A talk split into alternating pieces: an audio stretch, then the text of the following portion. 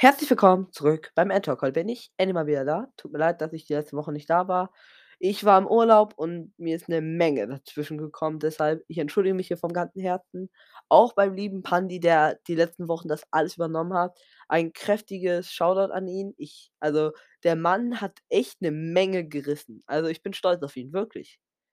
Deshalb, ich bin jetzt wieder hier, nehme die Folge auf. Tut mir leid, dass sie 'n Tag zu spät kommt. Ich war gestern noch damit beschäftigt, äh, Sachen auszupacken nach Hause anzukommen.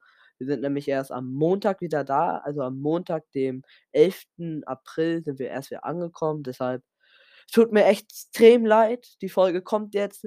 Ich nehme an, dass ich am Donnerstag auch eine Folge aufnehmen werde. Schreibt gerne, äh, wie immer einen Kommentar und und eine Bewertung. Das würde mich riesig freuen und auch den lieben Pandi. Dann dann würde ich sagen, viel Spaß mit der Folge. So, anfangen will ich hier mit den Daten, wie die Karten, Animes und Mangas so erschienen sind. Die das Erscheinungsjahr der Yu-Gi-Oh! Karten ist das Jahr 1999. Erscheinungsjahr des Yu-Gi-Oh! Animes ist wiederum 1998, also 'n Jahr davor. Und das Erscheinungsjahr des Yu-Gi-Oh! Mangas ist 1996. Ist also 3 Jahre vorm Kartenspiel und 2 Jahre vorm Anime. Ja, das sind erst mal die Daten fürs Grundlegende. Ach, und bevor ich's vergesse, falls euch das Thema Yu-Gi-Oh! nicht so interessiert und ihr lieber Pokémon-Fans seid, dann hört die neue Folge beim Fishy Talk. Es kann sein, dass, wenn diese Folge rauskommt, die noch nicht draußen ist, aber es wird sie wird wahrscheinlich draußen sein. Ich nehme es sehr stark an. Auf jeden Fall hört da gerne vorbei, der macht 'ne Folge über die Yu-Gi-Oh! Karten und 'n bisschen was drumherum. Ich weiß das nicht genau, er hat mir nicht genug gesagt. Aber ey, ihr könnt euch freuen, dann kann ich euch nicht spoilern. Auf jeden Fall hört da gerne vorbei. Ich euch ich setze euch einen Link in die Beschreibung. Da könnt ihr dann auf seinen Podcast rüber switchen und gerne seine Folgen hören und auch gerne 'n Follow dalassen. Würde mich riesig freuen, wirklich. Und eine Bewertung, 5 Sterne. So, als Nächstes rede ich über die Vorzüge des Kartenspiels. Es ist zwar relativ kompliziert, aber wenn man es einmal verstanden hat, ist es simpel, so wie Fahrradfahren. Weiß nicht, woran es liegt. Es ist wahrscheinlich bei vielen Dingen im Leben genauso, aber hier ist es so.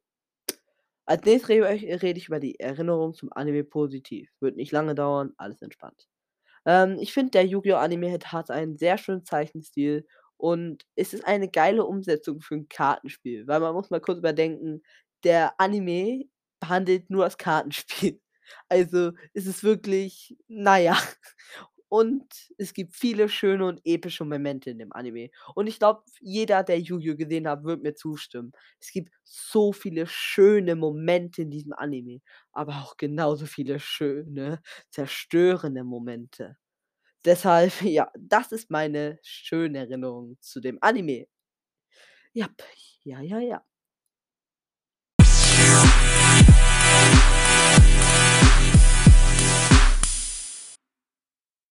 Jetzt rede ich über die nicht so guten Seiten von Yu-Gi-Oh! Zum Beispiel die Nachteile des Kartenspiels.